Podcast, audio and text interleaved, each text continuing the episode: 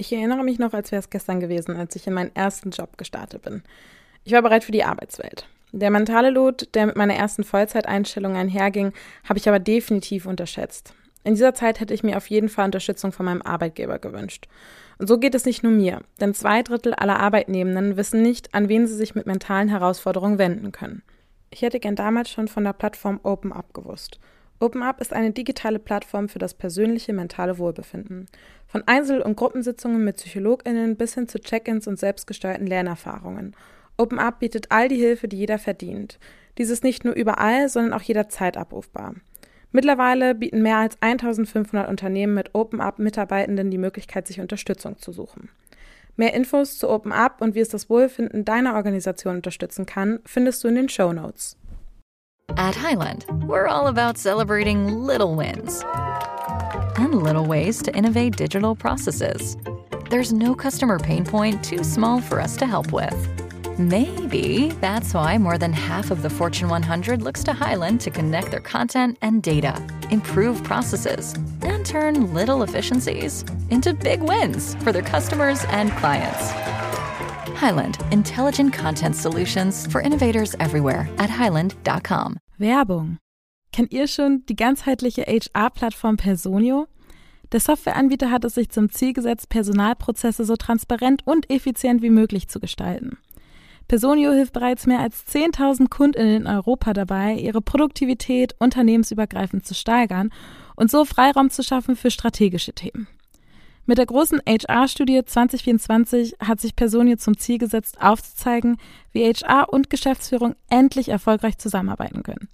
Damit auch euer Unternehmen zukunftssicher aufgestellt ist, ladet jetzt die kostenlose HR-Studie 2024 von Personio runter. Den Link dazu findet ihr in den Show Notes. Werbung Ende.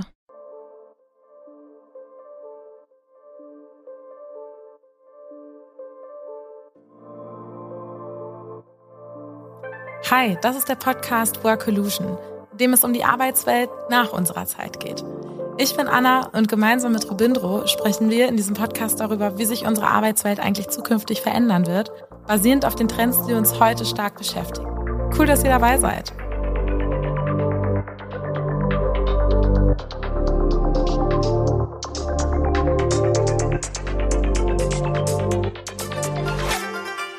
In dieser Folge sprechen wir darüber, ob Geld eigentlich die Welt regiert und gucken uns dabei vor allem den Gehaltskontext an. Sprich, wir schauen, wie funktioniert Gehalt eigentlich, woher kommt das, welche persönliche Bedeutung hat Geld für uns und vor allem, wann ist es Zeit für eine Gehaltsverhandlung. Und ganz besonders hat Robindo euch für die Gehaltsverhandlung ein paar Tipps mitgebracht, die ihr nicht verpassen solltet. Es ist Workolution Dienstag und wir sind hier das erste Mal digital zusammengeschaltet. Vielleicht erstmal, wer bin ich? Mein Name ist Anna Janina Meyer. Ich bin, ja, was bin ich denn jetzt? Freelancerin für Projektmanagement, Podcasting und Moderation. Und zusammen digital geschaltet bin ich mit meinem lieben Co-Host Robindro. Hi, mein Name ist Robindro und ich bin CEO von Trendens, einem Dateninstitut. Wir sammeln Daten über den Arbeitsmarkt. Und ja, ist ein bisschen ungewohnt. Ja, es ist total ungewohnt, dass wir gar nicht so jetzt noch vorher irgendwie einen Kaffee getrunken und gequatscht haben, sondern so digital zusammensitzen. Weil wir hatten es ja schon, oder ich hatte es ja schon angekündigt, ähm, ich bin jetzt seit, ich habe es Robindro eben gerade gesagt, seit fünf Wochen mittlerweile nicht mehr in einer Festanstellung, sondern als Freelancerin in der Weltgeschichte unterwegs. Ich kann es gar nicht glauben, dass das schon so eine lange Zeit ist. Und ähm, heute ähm, sitze ich hier im wunderschönen Frankreich, genau gesagt in Molletz-Emar, einem der Surf-Hotspots in Frankreich. Und friere mir ehrlicherweise den Arsch ab. Es sind kühle 18 Grad und es schüttet den ganzen Tag. Ich hoffe, ähm, beziehungsweise ich weiß, es wird morgen wieder besser. Wie, wie ist das Wetter in Berlin, Rovindro? äh, tatsächlich nicht besser. Wir hatten bis gestern hatten wir noch 28 Grad. Es war richtig krasser Sommer nochmal. Ah. Und ähm, über Nacht würde ich sagen, hat es angefangen zu regnen und äh, es ist gut runtergekühlt. Mhm was Regen halt so an sich hat. ja, ja, bei uns hat's auch die ganze Nacht durchgeschüttet. Aber ihr seid ja nicht hier, um unsere Wetterprognosen oder äh, Wetter, ja, wie kann man das sagen, Erzählungen zu folgen, sondern um äh, über Business-Themen zu lauschen. Und ich habe heute eine kleine Eingangsfrage mitgebracht äh, zu dem Thema, über das wir oh. sprechen wollen. Ja, und zwar Robindro, was bedeutet denn Geld für dich? Ah, eine gute Frage, die wir tatsächlich auch unseren äh, StudienteilnehmerInnen häufig stellen und die ich auch als Antwort mit, also nicht als Antwort, als Grafik, also äh, als Datenpunkt mitgebracht habe. Denn das ist eine ganz, ganz wichtige Frage. Was, was bedeutet für dich überhaupt Geld? Und was man daraus eben auch dann ableiten kann in, im, im Sinne von, welchen Stellenwert hat Geld oder warum hat Geld zu gewissen Zeiten welchen Stellenwert? Und für mich bedeutet Geld Unabhängigkeit. Unabhängigkeit. Das alles? Ja. Nur Unabhängigkeit, keine andere Bedeutung. Hat viele Bedeutungen. Ja, es gibt einem das Gefühl von Sicherheit es gibt und so weiter. Aber wenn ich jetzt meine Top-Bedeutung für Geld nennen müsste, mhm. für die Frage, dann ist das ähm, Unabhängigkeit. Mhm. Ich habe nämlich ein, mich ein bisschen belesen, wo Geld so herkommt und was das eigentlich so ist. Und theoretisch ist Geld einfach ganz klar gesagt Mittel zum Zweck. Ähm, also es ist eigentlich was, was es ja, was Erfundenes, ähm, was sowas äh, beinhaltet wie zum Beispiel Werterhaltung. Es ist ein Eintauschgut. Ähm, und ich finde das total spannend, sich damit zu beschäftigen, was Geld auch vor allem auf psychologischer Ebene bedeutet. Du sagst gerade für dich Unabhängigkeit. Ich würde bei mir tatsächlich auch Freiheit sagen, ähm, dass Geld einem Freiheit gibt, aber Geld ist nicht Freiheit. Das ist so das, was, glaube ich, ganz wichtig ist zu sagen. Und ich glaube, das ist eigentlich so ein ganz ganz guter Einstieg. Wir wollen nämlich heute darüber sprechen, ob Geld die Welt regiert. Ja, genau, denn wir hatten das, glaube ich, schon mal in vorherigen Folgen immer mal wieder so angedeutet. Geld ist am Arbeitsmarkt in den letzten anderthalb Jahren sehr, sehr präsent geworden. Also Geld in Form von Gehalt. Wie wichtig ist die Gehalt, wenn du den Job wechselst, äh, wenn du dich umschaust und so weiter? Und dieses Thema ist sehr, sehr präsent geworden seit Anfang 2022. Ja, da ging es ja vor allem auch so darum, also in den Folgen, wo wir vorher drüber gesprochen hatten, dass ähm, quasi Leute auch bereit sind, für ein höheres Gehalt bei einem anderen Arbeitgeber den gleichen Job zu machen. Das war ja sowas, wo über welche Schiene wir so ein bisschen gekommen sind als wir zum Beispiel über das Thema Jobwechsel gesprochen haben. Ne? Genau. Und ähm, daher die, deine Frage, äh, die du, äh, die äh, Frage, die du gestellt hast zum Einstieg, ist total wichtig, um zu verstehen, was gerade passiert. Also wenn man jetzt nur auf gewisse Zahlen gucken würde, dann würde man sagen, okay, ähm, die meisten sind total geldgierig geworden. Mhm. Und ähm, letztes Jahr haben sehr, sehr viele Menschen nur aufgrund des Gehaltes gewechselt. Aber da muss man eben dann doch nochmal fragen, was heißt denn Gehalt für dich? Mhm. Und die Top-Antwort bei uns war äh, in, in den letzten Umfragen, dass äh, für die meisten Gehalt bedeutete, Preissteigerung und Inflation abfangen. Also ein Gefühl von Sicherheit. Ne? Also, dass ich das, das Gefühl habe oder den, den Druck habe, Mist, es wird alles teurer. Jetzt muss ich doch den Job wechseln und zwar wegen des Gehaltes. Ja, und das kann ich ehrlicherweise auch aus ähm, persönlicher Erfahrung unterschreiben. Ich habe zum Beispiel, ähm, ich habe jetzt keine Wohnung mehr, aber als ich noch in der Wohnung in Hamburg gewohnt habe, ähm, haben wir auch quasi eine Mieterhöhung bekommen aufgrund von gestiegenen Betriebskosten. Und das waren auch knackige 200 Euro, die ich zu dem Zeitpunkt noch auf zwei Leute nachher verteilen konnte. Mm, wir hatten aber damals uns halt pro Person schon beispielsweise ein Limit gesetzt, wie viel Miete wir im Monat zahlen möchten. Und ich finde auch an den Lebensmitteln ist es auch sehr, sehr deutlich sichtbar, das ganze Thema Inflation. Und ja, dann verändern sich ja auch im Leben ständig Dinge. Also ich war jetzt noch nicht an dem Punkt, aber wenn dann mal irgendwie Kinder dazukommen, ähm, oder ähm, man mit dem Partner auch sagt, wir wollen jetzt irgendwie vielleicht mal ähm, bessere Urlaube, also besser im Sinne von größere Urlaube machen. Also es gibt ja so viele Komponenten, die damit einspielen, wo du halt sagst, ja, da hat das Geld, was ich verdiene, einfach auch einen riesigen Einfluss auf meinen gesamten Lebensstandard, auf die Sicherheit, die ich habe, auf den Spaß, den ich im Leben habe. Absolut. Ähm, tatsächlich sind es äh, die Top-Punkte, ähm, die Top zwei Punkte sind im, im Sinne von Sicherheit zu verstehen. Also das mhm. sind so, und dann, ähm, dann kommt, also der zweite Punkt ist Notwendigkeit zum Leben, Familien und Versorgung.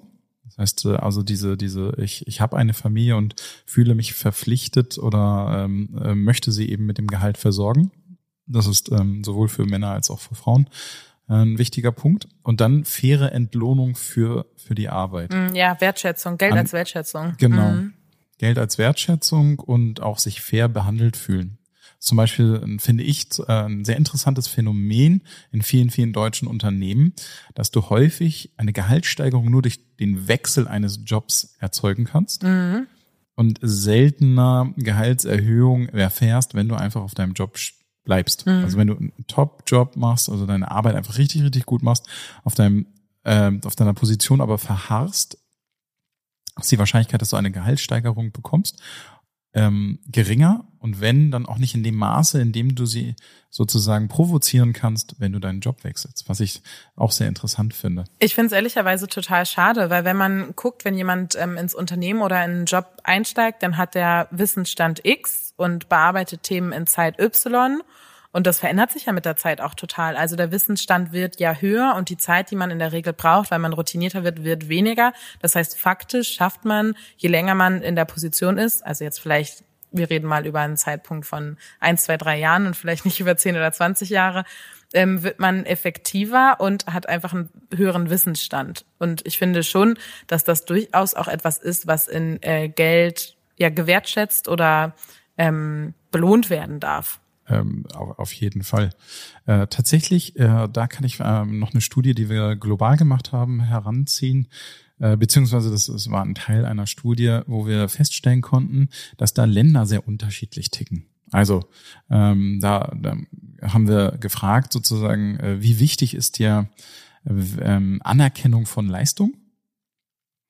Und haben dann gefragt, was bedeutet Anerkennung von Leistung für dich? Mhm. Also Heißt das mehr Geld bekommen?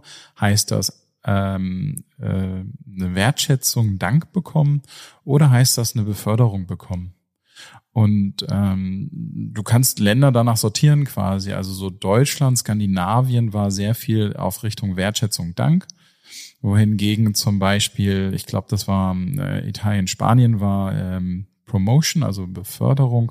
Und Asien, China hatten wir dabei unter anderem ähm, war äh, Geld, also eine Steigerung des, äh, des Gehaltes.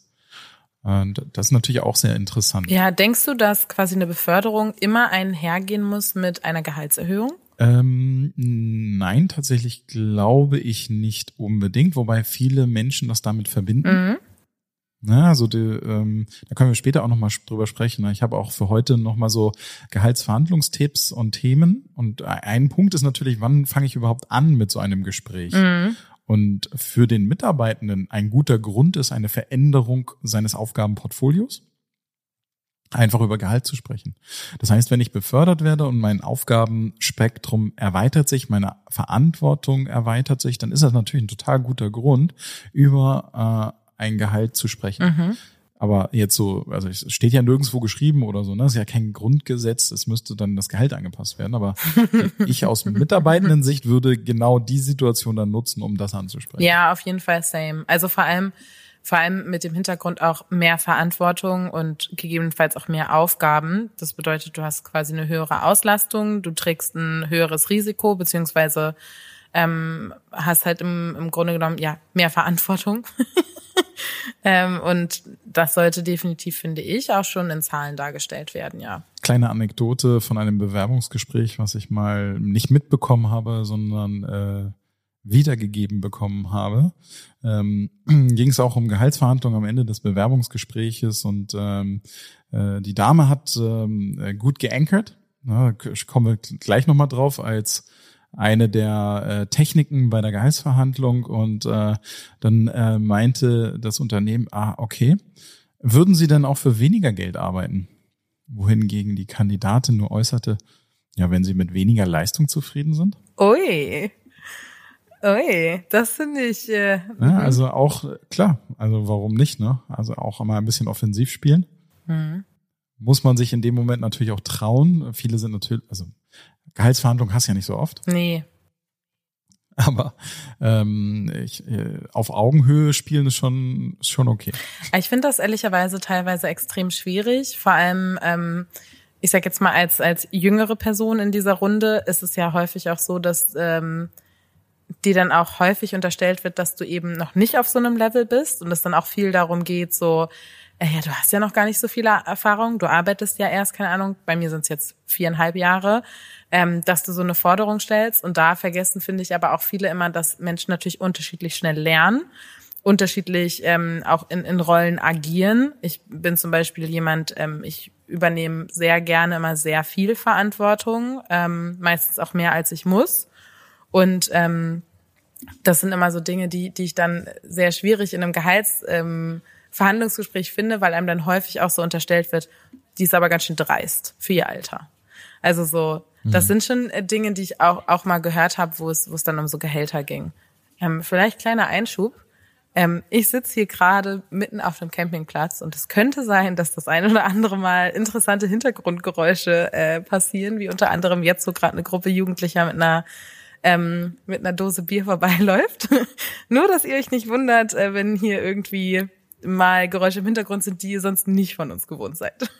das passt tatsächlich auch gut. Ähm, vielleicht ein kurzer Spoiler für eine der nächsten Folgen zum Thema Workation. Ah, yes. Das haben wir, hat man ja auch immer häufiger natürlich bei Team-Meetings etc.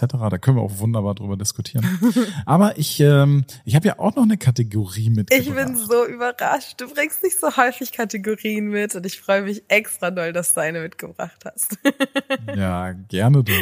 Und zwar zwei Lügen, eine Wahrheit. Sogar meine Lieblingskategorie. Wow. Und äh, da muss ich kurz was zu erklären. Ähm, es geht nämlich äh, bei dieser Kategorie oder jetzt bei dem, was ich vorbereitet habe, um den Manager-to-Worker-Pay-Ratio.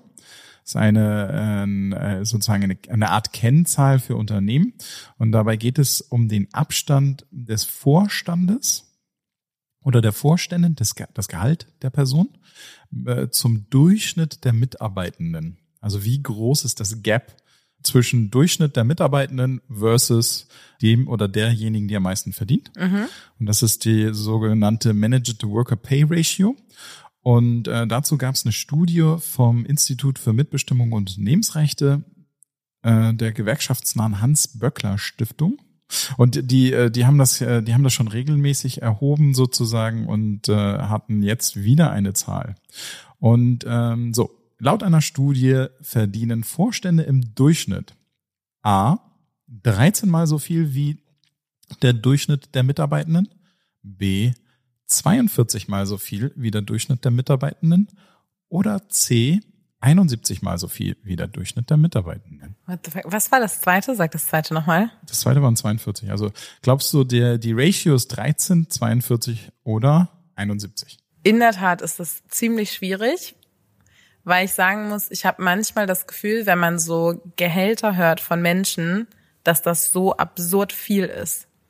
Also wenn ich da quasi meinen mein, ähm, Vergleich gegenlege zu dem, was ich jährlich verdiene, und dann kann ich mir nicht vorstellen, dass es tatsächlich Menschen gibt, die so unendlich viel mehr Geld verdienen. Ich frage mich mal, was sie damit machen. Ähm, nichtsdestotrotz. das ist eine gute Frage. ähm, möchte ich diese Frage sehr gern beantworten. Also ich glaube, nicht, dass es 71 ist. Ich könnte mir vorstellen, dass es. Ich gehe mal mit der goldenen Mitte mit den 42.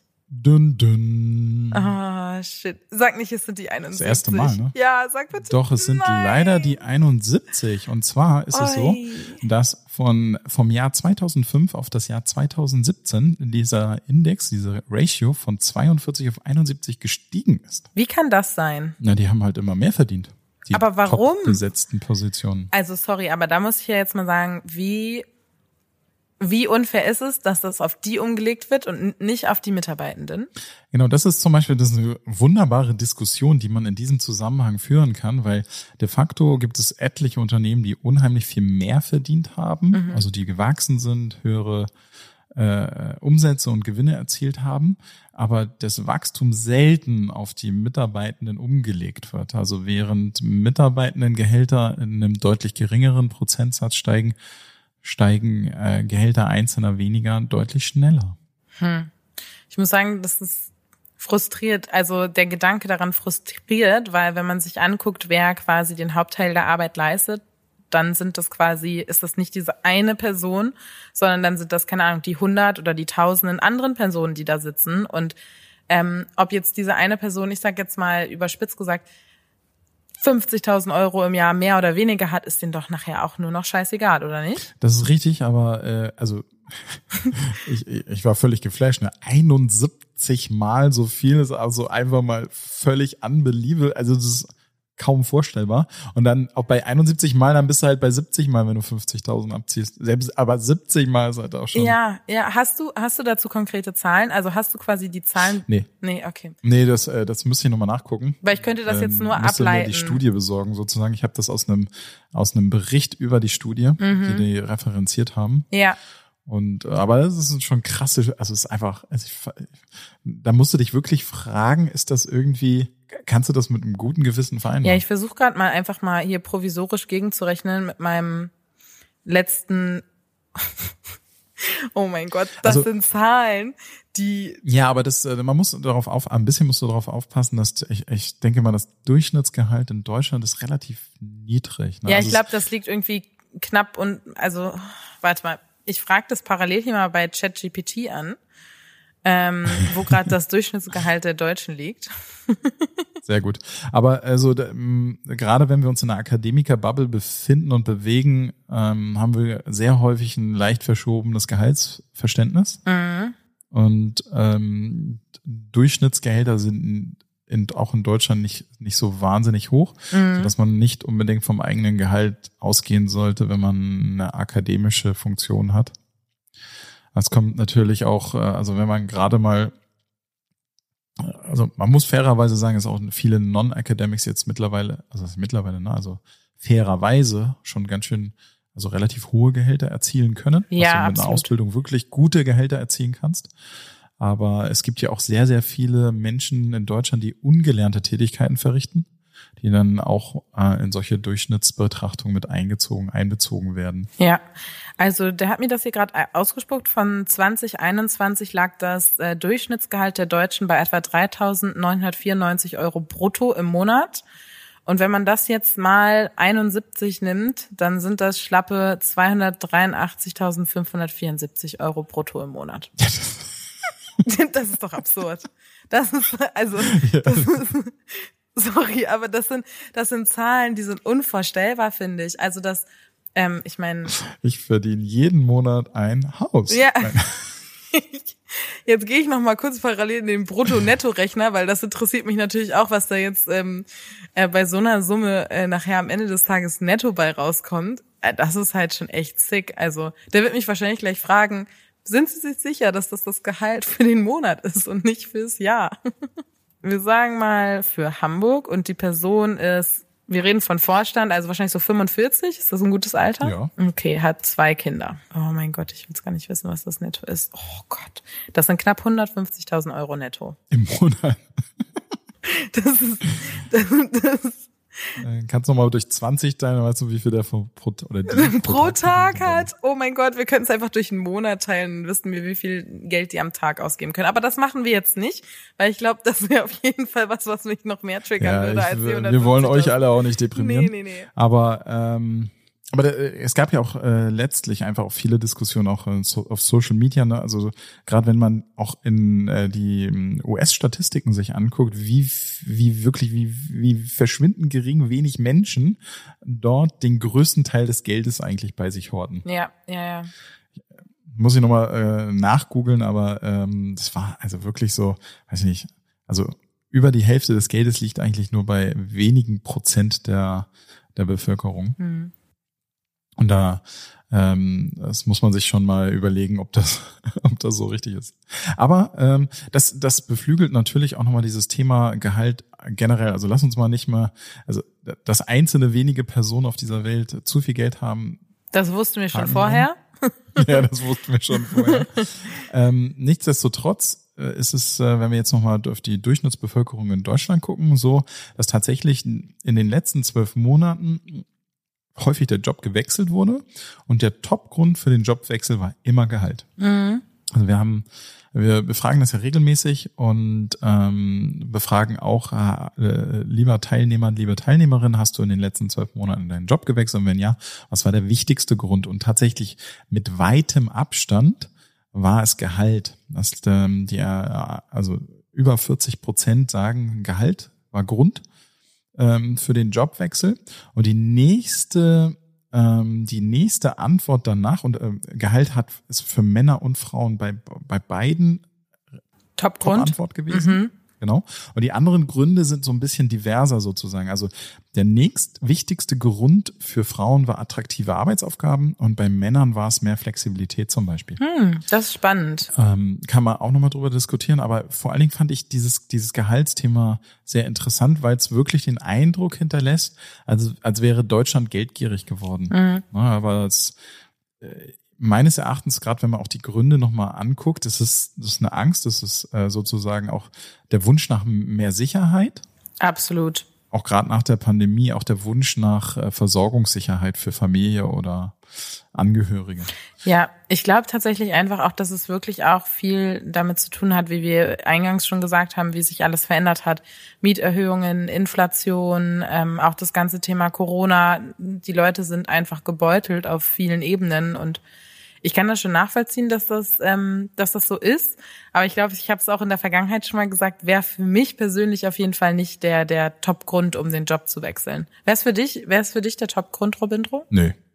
Also für äh, der Top-Grund, einen Job zu wechseln, ist schon lange nicht mehr. Ich, früher hätte ich das vielleicht anders beantwortet, aber mittlerweile nicht mehr. Was wäre heute dein Top-Grund zum Wechseln? Mein Top-Grund zum Wechseln wäre Gestaltungsfreiheit. Mhm. Also auch schon das Flexibilität. Flexibilität beziehe ich immer auf sozusagen, äh, wie kann ich Beruf und Familie vereinbaren. Mhm. Gestaltungsfreiheit, da meine ich eher, wie viele andere Menschen in dem Unternehmen oder in einem Konzernumfeld reden mir noch in meine Entscheidung rein. Mhm. Okay, ja. Kann ich nachvollziehen. Ja, und äh, daher ist das, das wäre für ist ein wichtiger Grund für mich, also wie viel Gestaltungsfreiheit ich habe. Aber ähm, ja, genau. Vielleicht eine Sache noch ergänzend zum Gehalt, weil ich das fand ich auch sehr spannend. Es haben, äh, man muss auch sagen, es war sehr viel Geld im Markt äh, in den letzten zwölf bis 18 Monaten. Und zwar konnten ähm, 24,9 äh, Prozent eine Gehaltssteigerung von bis zu 20 Prozent erreichen. Und tatsächlich haben es 14,3 Prozent geschafft der Befragten mehr als 20 Prozent Gehaltssteigerung zu erzielen. Mhm. Und ähm, über zehn Prozent haben es sozusagen 44 geschafft und also es, es waren einfach gute Gehaltssprünge, die da realisiert wurden. Ein Großteil konnte so um die 20 Prozent realisieren, was natürlich Wahnsinn ist, wenn man jetzt mal überlegt. Mhm. Da kommen wir ein bisschen in Richtung Gehaltsverhandlung. Mhm. Ganz häufig werde ich auch gefragt, ne, was, was kann ich denn so verlangen? Ich erinnere mich noch, als wäre es gestern gewesen, als ich in meinen ersten Job gestartet bin. Ich war bereit für die Arbeitswelt. Der mentale Load, der mit meiner ersten Vollzeiteinstellung einherging, habe ich aber definitiv unterschätzt. In dieser Zeit hätte ich mir auf jeden Fall Unterstützung von meinem Arbeitgeber gewünscht. Und so geht es nicht nur mir, denn zwei Drittel aller Arbeitnehmenden wissen nicht, an wen sie sich mit mentalen Herausforderungen wenden können. Ich hätte gern damals schon von der Plattform OpenUp gewusst. OpenUp ist eine digitale Plattform für das persönliche mentale Wohlbefinden. Von Einzel- und Gruppensitzungen mit PsychologInnen bis hin zu Check-ins und selbstgesteuerten Lernerfahrungen. OpenUp bietet all die Hilfe, die jeder verdient. Dies ist nicht nur überall, sondern auch jederzeit abrufbar. Mittlerweile bieten mehr als 1500 Unternehmen mit OpenUp Mitarbeitenden die Möglichkeit, sich Unterstützung zu suchen. Mehr Infos zu OpenUp und wie es das Wohlfinden deiner Organisation unterstützen kann, findest du in den Show Notes. Und die Daumenregel ist eigentlich, leg auf jeden Fall mal zehn Prozent auf dein Gehalt drauf. Und jetzt siehst du aber an den Zahlen, ganz viele haben 20 Prozent erzielt. Also das ist, das ist eine Verdopplung von der Daumenregel, was man sonst so machen würde, sozusagen, wenn man zum Vorgesetzten geht und sagt, ähm, ja, ich hätte gern mehr Geld, würde man theoretisch auf zehn Prozent gehen. Wobei ich tatsächlich, äh, wir hatten ja auch drüber gesprochen, wir wollen ein paar Verhandlungstipps geben. Ja, unbedingt. Genau. Und äh, einer der, der wichtigsten Tipps ist das äh, Ankern.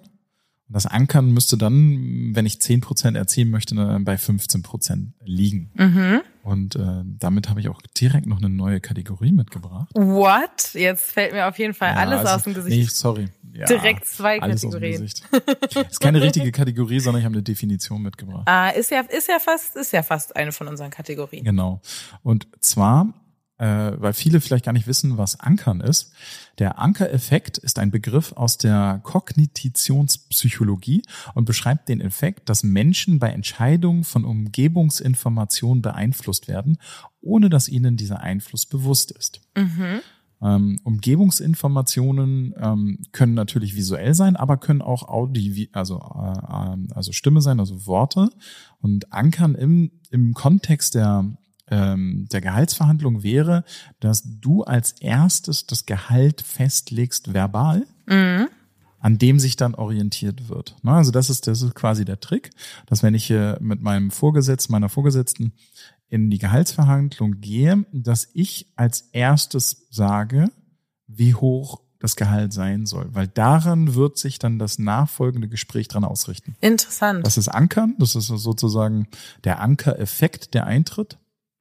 Und auch egal, ob ähm, die Person dir gegenüber sich vorher ein anderes Gehalt überlegt hatte, das ausgesprochene Wort reicht zum Ankern, also die, in diesem Fall die ausgesprochene Zahl. Mhm. Und ähm, daher, äh, die, die ist sozusagen Ausgangspunkt. Das heißt nicht, dass man die durchs Ankern auf jeden Fall bekommen würde, aber die ist dann sozusagen gedanklicher Marker, mit dem dann all, alles Nachfolgende verglichen wird. Mhm. Die Frage ist nur, was, was das nachher am Ende des Tages mit der Situation an sich macht. Weil es gibt ja schon auch Möglichkeiten, dass man viel zu hoch oder viel zu tief einsteigt. Ähm, entweder weil das Unternehmen einfach ganz andere Vorstellungen hat, weil man sich vielleicht unter- oder überschätzt für eine Position oder whatever, gibt ja etliche Gründe. Ähm, Wäre interessant zu wissen, was das dann so an sich mit der Gesprächsdynamik machen wird. Genau, also die, die, das, was du jetzt ansprichst, ist, äh, wie hoch legst du den Anker? Mhm. Der Anker kann auch, du kannst auch tief ankern sozusagen, aus Versehen oder wie auch immer. aus Versehen. Oder dass hier im Sinne der Führungskraft unter Umständen das tiefer geankert wird. Ja. Aber ähm, äh, was auch natürlich passieren kann, also A, ankern ist kein Garant dafür, dass ihr ein bestimmtes Gehalt kriegt. ist einfach ein psychologischer Effekt, der eintritt, dass etwas gesagt wird und, und es wird als erstes gesagt, dann bleibt das im Gedächtnis. Mhm. Und wenn man zu hoch ankert, kann das zum Beispiel auch Widerstand erzeugen natürlich. Mhm. Also wenn ich jetzt sage, ich anker nicht bei 15 Prozent, sondern ich anker bei 35 Prozent einer absurden Höhe, und dann argumentiere, äh, wieso? Der Manager-Worker-Gap ist doch 71. also das ist, das wird auf jeden Fall, sollte ich jemals wieder in eine Festanstellung gehen, Top-Argumente in der Gehaltsverhandlung. du kannst auch zu hoch ankern, was unter Umständen zu Widerständen führt, das möchtest du natürlich auch nicht. Nee, nee. Also der, wenn du in eine Gehaltsverhandlung gehst, möchtest du natürlich auch äh, ein erreichbares Ziel sozusagen ankern und wenn es unrealistisch erscheint, dann wird der Anker auch unter Umständen zu negativ wahrgenommen und dann einfach abgelehnt. Mhm. Und das sehr, sehr schnell. Ähm, daher, daher auch die Daumenregel vielleicht so um die zehn Prozent ist jetzt nicht unrealistisch und auch überhaupt nicht dreist. Also zehn Prozent mehr von dem, was man in der aktuellen Position verdient. Genau. Und äh, daher könnte man durchaus bei 15 Prozent ankern. Und wenn man jetzt die Zahlen gehört hat, die ich jetzt äh, vorgetragen habe, mhm. dann ist es so, ich habe ja einmal Gehaltsverhandlungen auf meinem eigenen Job. Mhm. Ja, das ist ja auch zum Beispiel etwas, also wann genau fange ich sowas an? Da hatten wir ja gerade das Thema, idealerweise gab es eine Veränderung. Das ist ein guter Grund, in so ein Gespräch zu gehen und dann gleich zu ankern mit 15 Prozent ungefähr. Mhm. Und wenn ich jetzt aber den Job wechsle, ne, dann könnte ich höher ankern, weil jetzt habt ihr ja gerade gehört, ein Drittel des Marktes hat um und bei 20 Prozent realisiert. Ne? Also das ist ja eine realisierte Zahl. Da könnte man schon fast sagen, okay, ankern könnte man vielleicht bei 25. Ja. Also das ist so ist natürlich ein bisschen Vorsicht zu genießen, aber äh, was ihr auch immer machen könnt, ist ein bisschen recherchieren. Also es gibt Gehaltstabellen, es gibt ähm, sozusagen auch immer wieder. Es gibt auch so Plattformen, also so Kununu zum Beispiel. Genau, oder Gehalt.de, wo ihr gewisse Gehälter einfach auch nachgucken könnt. Das sind meistens Schätzungswerte oder, also das muss nicht unbedingt genau auf die Position zutreffen, auf die ihr euch dann bewerbt, aber dann habt ihr schon mal sozusagen einen Richtwert. Also ich muss sagen, ich habe ähm, ich im, in allen Jobwechseln, die ich gemacht habe, über zehn Prozent gemacht, ähm, was ich super witzig finde, ist, dass ich vom Wechsel zum zweiten, also vom ersten Job zum zweiten Job und vom zweiten zum dritten Job jeweils genau den gleichen Sprung gemacht habe. Es waren jeweils 13.000 Euro im Jahr, die ich mehr verdient habe in den Ach, neuen krass. Unternehmen. Ja. Nicht schlecht. Ja, aber dann willst du auch nicht wissen, wie schlecht mein erstes Gehalt war, was ich bekommen habe. ja, aber das sind ähm, Genau, aber jetzt in der Gesprächsführung ist das eigentlich ein, eine ganz gute Möglichkeit, um ähm, auch das Gespräch ein Stück weit zu führen. Ne? Also es ist aus äh, quasi sozusagen äh, für dich die Möglichkeit, den Lead in diesem Gespräch zu übernehmen, indem du den Anker setzt. Und ähm, jetzt mal aus, aus deiner professionellen Sicht, wie finde ich quasi den Mut oder die Entschlossenheit dafür, das zu setzen, weil dieses Gehaltsthema, das ist ja schon was, um das auch immer so ein bisschen rumgetänzelt wird in diesem ganzen Prozess. Also zumindest meine persönliche Erfahrung. Ähm, also ich glaube, da dabei hilft der Gesprächsanlass. Ne? Also wenn du so out of the blues hat sich überhaupt gar nichts geändert und es ist eigentlich nichts passiert, du kommst auf die Idee, ah ja, Lebenshaltungskosten sind gestiegen, ich gehe jetzt mal ähm, zum Teamlead und sage, ich brauche mehr Geld, dann ähm, dann ist die, dann ist eigentlich keine ideale Situation für eine gute Verhandlung. Mhm. Also eine ideale Situation jetzt auch. Du, du hast ja ein Interesse daran, dass äh, dein, deine Forderung oder dein Wunsch umgesetzt wird. Und in der Regel wird es auch so sein, dass das Unternehmen auch Interesse daran hat, eine weiterhin zufriedene Mitarbeiterin zu haben. Mhm. Und man sollte erstmal davon ausgehen, dass grundsätzlich beide Parteien daran interessiert sind, das aktuelle Arbeitsverhältnis aufrechtzuerhalten. Und wenn ich davon ausgehe, dann, ähm, wenn ich sozusagen erstmal mich in diesen, diese, diese, dieses Mindset, die Gedankenwelt einlasse, zu sagen, eigentlich sitzen wir auf derselben Seite. Wir müssen nur mal gucken, wie hoch oder wie tief das Thema jetzt ist. Ja, weil ähm, was definitiv teurer wäre für das Unternehmen, ist eine Neubesetzung. Ja, immer. Weil dann, dann, dann passiert das, was ich eben erzählt hatte, bei einer Neubesetzung ist super wahrscheinlich, dass deren Gehalt über dem geliegt.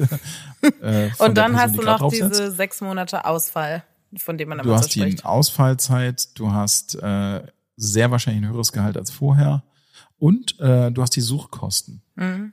Ja. Und daher gibt es schon Gründe, auch natürlich auf Unternehmensseite bei so einem Gespräch äh, einfach einen guten Weg zu finden. So, und wenn ich jetzt aber auch noch irgendeinen guten Anlass habe, also Aufgaben haben sich verändert, äh, Belastung ist gestiegen, dadurch, dass zum Beispiel andere gekündigt haben oder so. Also es gibt ja verschiedene Anlässe, wo sich meine Tätigkeit im Grunde nach erstmal ein bisschen verändert hat, vergrößert hat, erschwert hat, etc. Und das ist ein guter Anlass, um sowas anzusprechen. Und aber wie gesagt, vorher überlegen, was ist denn das Ziel? Was möchte ich an Gehalt erreichen? Dann vielleicht ein bisschen drüber ankern und dann in ein Gespräch gehen. Und ganz, ganz wichtig, meines Erachtens nach, so ein guter Tipp, den ich mal bekommen habe, es ist nicht Ziel des Gespräches, dass es abgesegnet wird. Was ist denn das Ziel des ja? Gespräches? Ankern. Das Ankern an sich. Genau, also wenn ich in eine, wenn ich in eine Gehaltsverhandlung gehe und ich habe sie initiiert, sollte ich erstmal davon ausgehen, dass mein Gegenüber, also mein Arbeitgeber, vielleicht nicht darauf vorbereitet war. Mhm. Sich da auch nochmal Zeit zu nehmen sollte und darf und Gedanken machen kann. Das heißt, das erste Gespräch muss nicht unbedingt sofort zum Ziel kommen, dass ich eine Gehaltserhöhung bekomme, sondern sollte als so eine Art Auftaktgespräch gesehen werden. Ich glaube, das hilft, die Situation auch ein bisschen zu entspannen. Ja. Vor allen Dingen, weil man selbst dann auch nicht in so eine Abwehr oder wieso hat er mir das ja jetzt nicht gegeben und das ist doch ganz klar und logisch. Aber ähm, der Arbeitgeber hat das vielleicht nicht ordentlich vorbereitet, war dessen nicht bewusst, dass das jetzt kommen wird, etc. Also es gibt ja viele Gründe, warum sich ein Arbeitgeber auch erstmal ein paar Gedanken dazu machen sollte. Was hältst du von der Pauschalaussage, nee, wir haben, wir können nicht mehr bezahlen? Ich glaube, wenn diese Pauschalaussage kommt, dann bist du schon in einem negativen Flow. Mhm. Also das ist, das Gespräch muss irgendwie entweder schon direkt schlecht begonnen haben oder aber ähm, du hast, du bist in so einer Art, ja, also das muss kulturell ja schon vorher irgendwie was sein. Also grundsätzlich, es könnte natürlich sein, dass das Unternehmen grundsätzlich nicht mehr zahlt. Ähm, aber wenn die Kommunikation ist so, wie du die gerade gemacht hast, klingt es für mich schon echt sehr, sehr negativ. Mhm. Und, ähm, und dann muss ich einfach mit nochmal bei mir reinhorchen, wie wichtig mir die Erhöhung des Gehaltes ist und ob ich nicht gegebenenfalls tatsächlich wechsle und mir einen neuen Job suche, einen anderen Job suche, um diese Gehaltssteigerung zu erzielen. Aber das, das ist schon sehr hart gefahrene Front auf Seiten des Arbeitgebers, weil er ja keinen Verhandlungsspielraum lässt. Ja, das ist nämlich genau das, worauf ich jetzt ähm, auch hinaus wollte ein bisschen, weil ich hatte schon insgesamt dreimal jetzt die Situation, dass es quasi Anlass gab, darüber zu reden, dass eine Gehaltserhöhung stattfinden könnte. Ähm, aus meiner Perspektive auch in allen drei Fällen eigentlich hätte müssen. Ähm, und jedes Mal war aber die Aussage pauschal von der Führungskraft, ohne überhaupt äh, zu sagen, ich denke darüber nach oder ich bespreche mich oder sonst irgendwas zu sagen, nee, ähm, es wird halt einfach nicht mehr gezahlt. Und da habe ich mich zum Beispiel auch häufig gefragt, ähm, interessiert mich mal, was du dazu sagst. ich habe vor allem bei diesem Gehaltsthema ganz häufig das Gefühl gehabt, dass Führungskraft und Mitarbeitende nicht an einem Strang ziehen. Also in, in meiner Welt stelle ich mir das so vor, dass die Führungskraft es ja eigentlich auch der, vor allem der Person daran gelegen sein sollte, dass es den eigenen Mitarbeitenden gut geht, dass die sich wohlfühlen, dass ähm, die auch nachvollziehen können, warum das vielleicht so ist, dass da jetzt eine Gehaltserhöhung irgendwie gewünscht ist. Ähm, an, und dann passiert da direkt so eine Pauschalaussage, ohne dass überhaupt ansatzweise gesagt wurde, ah, okay, wir sprechen da mal drüber oder ich mache mir dazu mal, mal, mal Gedanken oder sonst irgendwas. Und da hatte ich immer das Gefühl, dass es häufig, wenn es ums Thema Gehalt geht, eher ein Gegeneinander wird als ein Miteinander. Und da ist, ist bei mir einfach häufig schon mal ein Fragezeichen aufgeploppt, weil ich es nicht verstehe, weil man ja als Einheit eigentlich agieren sollte. Ähm Definitiv, aber das, ähm, also wenn eine Führungskraft das so pauschal ablehnt, würde ich auf jeden Fall mal auf die Führungskultur gucken. Mhm. Es gibt eigentlich keinen Grund, es direkt platt zu machen, sowas. Ne? Es, äh, es gibt manchmal so Situationen, es kommt ein bisschen drauf an, auch Führungskräfte haben Ziele und werden gesteuert, wie die Steuerung erfolgt, wie die Ziele sind und wie hoch der Druck ist, dass man sowas sehr, sehr schnell abbügelt. Es könnte auch nochmal andere Situationen geben, wenn, wenn einfach schon viele gefragt haben und keine Ahnung. Also es gibt sicherlich verschiedene Situationen, die das erklären würden, aber tatsächlich würde ich ähm, einer solchen Führungskraft sagen, das ist nicht die Kultur, in der ich arbeiten möchte, mhm. sondern es sollte zumindest mal eine Diskussion, ein Gespräch da sein, weil wenn ich kann total nachvollziehen, dass ähm, nicht immer Gehaltserhöhungen zum Beispiel geplant wurden oder ähm, äh, vielleicht auch tatsächlich gerade bei Startups auch äh, nicht immer möglich sind. Ne? Also nicht nicht jedes Unternehmen kann alle Gehälter zahlen und ähm, manchmal ist auch die Frage sozusagen, wie sieht das aktuelle Gehaltsgefüge aus?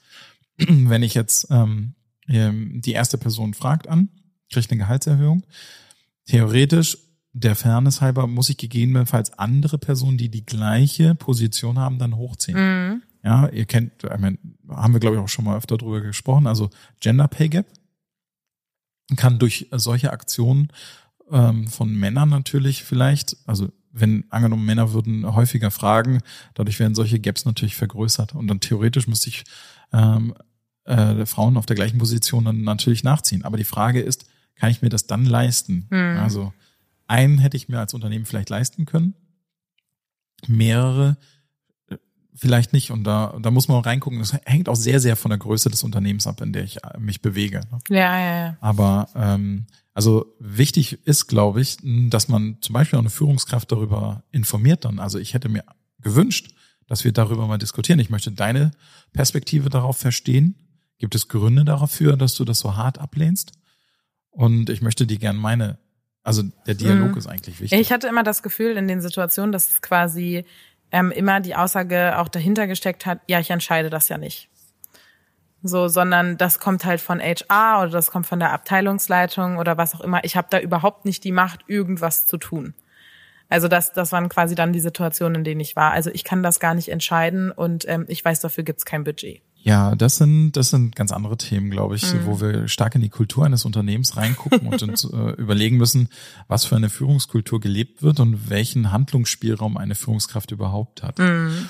Ähm, in der Regel wird es so sein, dass Führungskräfte sicherlich je nach Ebene nicht über alle möglichen Gehälter entscheiden dürfen, aber sie sollten zumindest eine Bandbreite haben, in der sie verfügen können, um solche Themen abzufedern oder abdecken zu können. Vielleicht machen wir doch noch mal eine Folge zum Thema Führungskultur.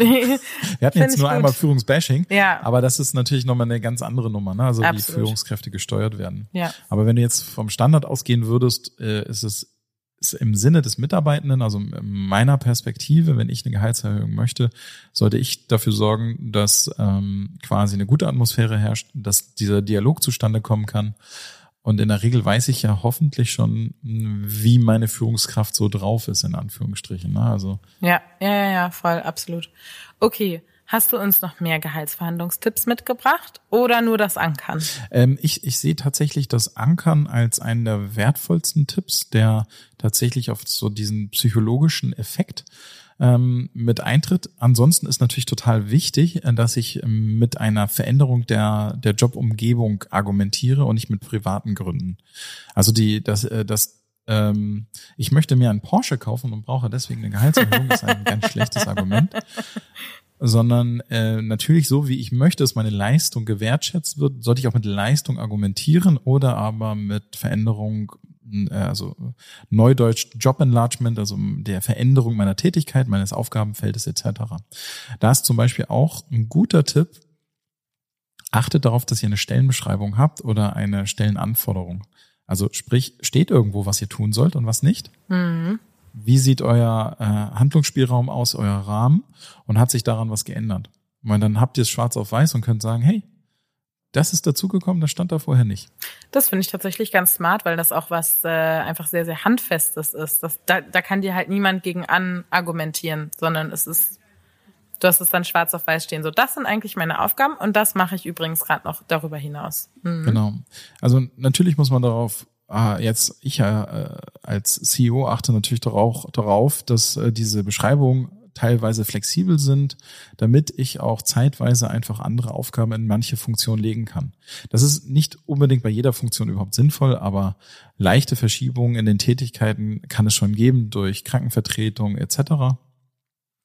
Aber vom Grundsatz her ist das zum Beispiel etwas. Und ähm, ähm, was zum Beispiel auch ganz, ganz hilfreich ist, dass man in die Zukunft rein, inter, rein argumentiert. Mhm. Also nicht auf Vergangenem. Also ich, ich in der Vergangenheit habe ich, äh, ich möchte sozusagen nicht für Vergangenes entlohnt werden, sondern die Vergangenheit ist jetzt ein Beleg dafür, dass ich in der Zukunft besser entlohnt werden möchte. Das ist, ist auch psychologischer etwas wichtig für dich als äh, Person, die in die Gehaltsverhandlung geht, dass du nicht denkst, ich habe doch schon alles geleistet, dafür will ich jetzt mein Geld haben, sondern es hat irgendwas stattgefunden, eine Veränderung hat stattgefunden. Vielleicht hast du die auch schon mitgemacht, also du hast irgendein Projekt übernommen von einer Kollegin und das ähm, erweitert dein Spektrum enorm, dass du dann nicht sagst, ja, dafür möchte ich jetzt rückwirkend bitte alles Mögliche haben, sondern sagst, okay, dieser Zustand ist jetzt so und ich habe jetzt, ich bin dran gewachsen, ich habe die Aufgabe übernommen, ähm, ich habe es auch geschafft und jetzt zukünftig möchte ich übrigens dafür entlohnt werden. Ah, das finde ich tatsächlich auch noch einen super guten Tipp, wäre ich von alleine nicht drauf gekommen.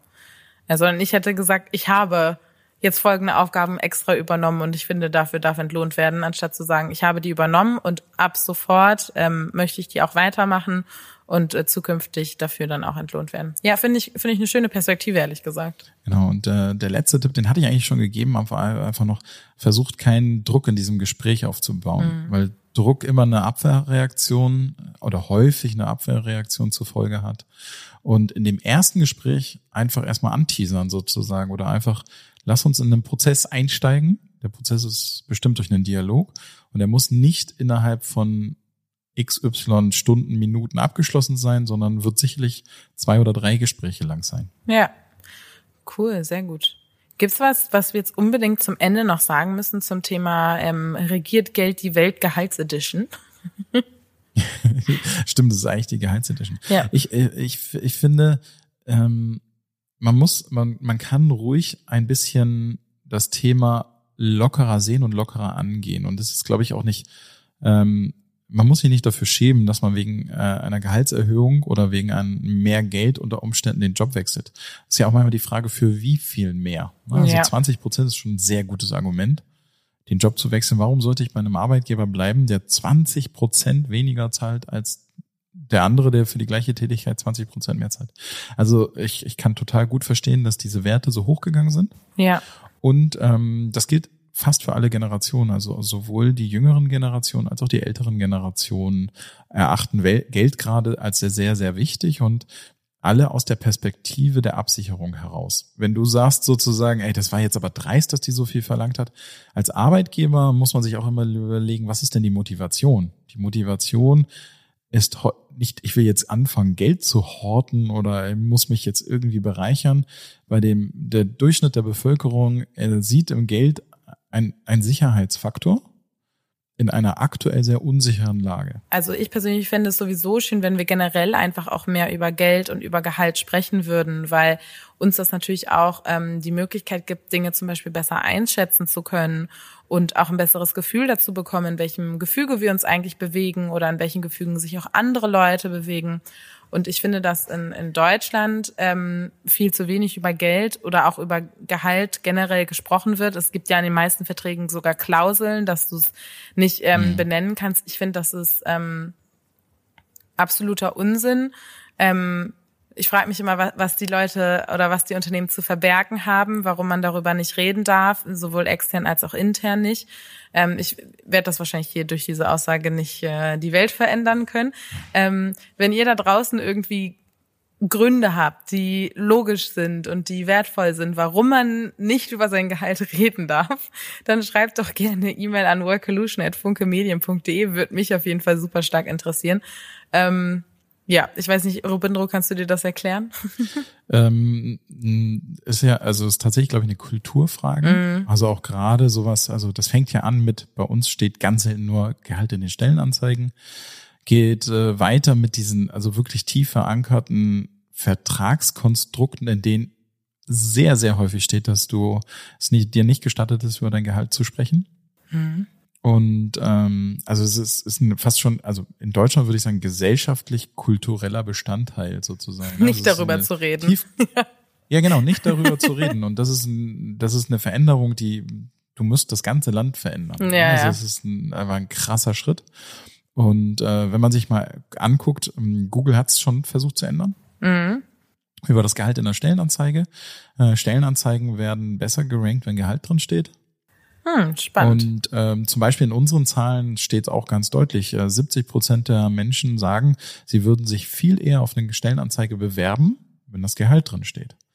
Hm. Ja, also fast unabhängig davon, ob hoch oder tief sozusagen, aber allein zu wissen, wie teuer, also wie, was kriege ich denn dafür, macht schon einen Unterschied. Das ist genauso wie, also, oder andersherum, ne? Also wenn du in ein Geschäft gehst. Steht ja auch das Preisschild an der Jeans. Genau, aber wenn da ein Gegenstand steht und da ist kein Preisschild drin, was denkst du dann? Oh, der ist bestimmt besonders günstig? Oder denkst du, es ist besonders teuer? ich mache dann immer den üblichen deutschen Joke. Oh, da ist kein Preis dran und das ist bestimmt umsonst. ja, aber tendenziell. Viele denken dann, es ist besonders teuer. Ja, safe. deswegen hat es keiner dran geschrieben. Und äh, bei Gehältern ist es häufig so, ah, da verdient man ziemlich wenig, Mhm. wenn es nicht draufsteht. Die trauen sich nicht. Ja, ja. Also genau, quasi umgekehrt. Alright. Ich glaube, damit können wir eigentlich die Folge ganz gut closen, würde ich mal behaupten. Ja, das stimmt. Ähm, jetzt muss ich kurz überlegen. Ach, was sagen, wir sagen noch zum Schluss immer, abonniert den Podcast, ähm, empfehlt ihn an eure Ja. Freunde, ähm, teilt ihn bei Social Media und verlinkt uns. Genau. Und wenn Bewertet ihr ihn. bewertet ihn, ganz wichtig, hoffentlich mit fünf Sternen. Auch wenn heute meine Tonqualität nicht so 1A war. Ja, die fünf Sterne sind begrenzt, das Kontingent ist fast alle. Fast alle. Holt euch noch eins. Ja, genau. Holt euch noch eine 5-Sterne-Bewertung für Workolution. Ähm, genau, und ansonsten, wenn ihr Themenvorschläge habt, wenn ihr ähm, unbedingt mit uns mal im Podcast diskutieren wollt, dann schreibt uns eine E-Mail an workolution.funkemedien.de. Dann kriegt ihr in der Regel eine Antwort von uns. Eigentlich kriegt ihr immer eine Antwort von uns. Ähm, wir brauchen meistens so, gibt uns zwei Wochen, okay? Ähm, ja, und ich glaube, das war's, oder? Ja, das war's. Super, vielen Dank. Ich wünsche dir einen wunderschönen Abend. Danke, den wünsche ich dir auch. Bis dann. Ciao, ciao. Ciao.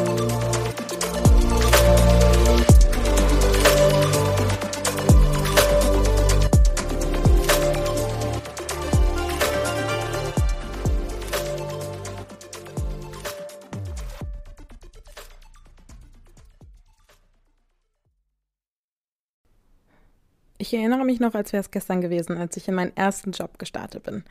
Ich war bereit für die Arbeitswelt. Der mentale Load, der mit meiner ersten Vollzeiteinstellung einherging, habe ich aber definitiv unterschätzt. In dieser Zeit hätte ich mir auf jeden Fall Unterstützung von meinem Arbeitgeber gewünscht. Und so geht es nicht nur mir, denn zwei Drittel aller Arbeitnehmenden wissen nicht, an wen sie sich mit mentalen Herausforderungen wenden können. Ich hätte gern damals schon von der Plattform OpenUp gewusst. OpenUp ist eine digitale Plattform für das persönliche mentale Wohlbefinden. Von Einzel- und Gruppensitzungen mit PsychologInnen bis hin zu Check-ins und selbstgesteuerten Lernerfahrungen. OpenUp bietet all die Hilfe, die jeder verdient. Dies ist nicht nur überall, sondern auch jederzeit abrufbar. Mittlerweile bieten mehr als 1500 Unternehmen mit OpenUp Mitarbeitenden die Möglichkeit, sich Unterstützung zu suchen.